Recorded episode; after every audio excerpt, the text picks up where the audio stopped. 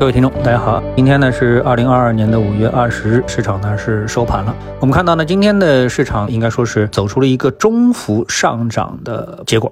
那么可见呢，市场做多能量啊还在保持。那就像我一直说的，这个市场啊，它还有上涨的这个空间，一时呢也不会走得太弱。但是上面呢离那个压力位呢也是越来越近了。那么对于投资者来说呢，需要一直保持一个比较谨慎的一个姿态啊。这个是我们做交易的人啊必须要有的一个素质。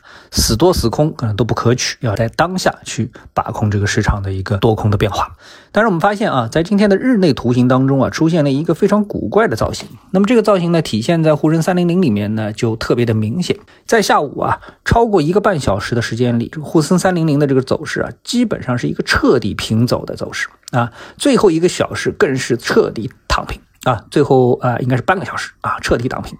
成交量呢，也是大幅的持续的萎缩。这和其他指数相比啊，它还是有一些那个区别的。比如上证指数，它最后啊，指数是上涨的，并且呢，它的成交量也是略微放大的。那这个沪深三零零呢，就不是这样了啊，指数走平，成交量萎缩。啊，这样的走势啊，如果放在这个个股里面，你会毫不犹豫的说啊，这只股票已经是被全控盘了，也就是说这是一个典型的庄股。那沪深三零零是不是已经是一个庄股了呢？我觉得这啊应该说是一个好问题。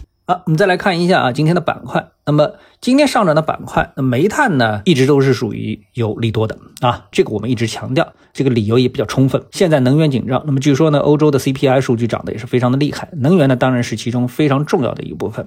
相似的呢，还有粮食安全的问题。那不过今天的板块当中呢，粮食这个板块没有体现。还有呢，像这个金属上涨啊，主要呢是因为镍在期货市场上呢是出现了暴涨。有点出乎意料的呢，我觉得啊是后疫情板块。那我加了想象两个字啊，因为离结束啊真的不知道还有多远的路要走。但不妨碍人类啊开始想象解封之后啊我该如何的放纵一下啊。所以从板块当中我们也可以看到啊，我得喝酒，我得旅游，我不想住家里了，我要露营啊。其中最夸张的就是这个露营经济这个板块，它这个板块两个星期啊居然涨了百分之二十啊。我只能说啊，这个人类跟动物的区别啊，主要就是具备白日做梦的功能。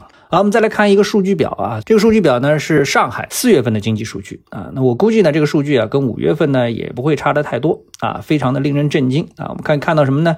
就是全市的工业总产值在四月份呢是一千三百六十四亿，与去年同月相比啊，它是负的百分之六十一点六，也就是说萎缩了六成。一到四月份呢，是一万一千五百七十九点三零万亿啊，与去年同期相比，萎缩了多少呢？百分之十二点六。所以呢，就是一到三月啊，基本上没问题。到了四月，那就直接是啊扯后腿了。那么这些里面呢，还分门别类的统计了什么？比如国有控股、私人控股、港澳台控股、外资控股啊，大型工业、中型工业、小型工业。等等，这样的来进行一个统计啊，这个统计发现呢，呃，即使是像国有控股和这个大型工业这样的分类，虽然他们的这个萎缩啊，他们的退退缩啊，这个率啊，要比其他的要相对要乐观一点啊，好看一点，但实际上呢，像国有控股也达到了萎缩百分之四十九点三的这样一个程度啊，所以呢，综合这些数据呢，可见呢，这个防疫啊，对整个这个经济的影响，呃，在数据上可以说是影响相当的深刻。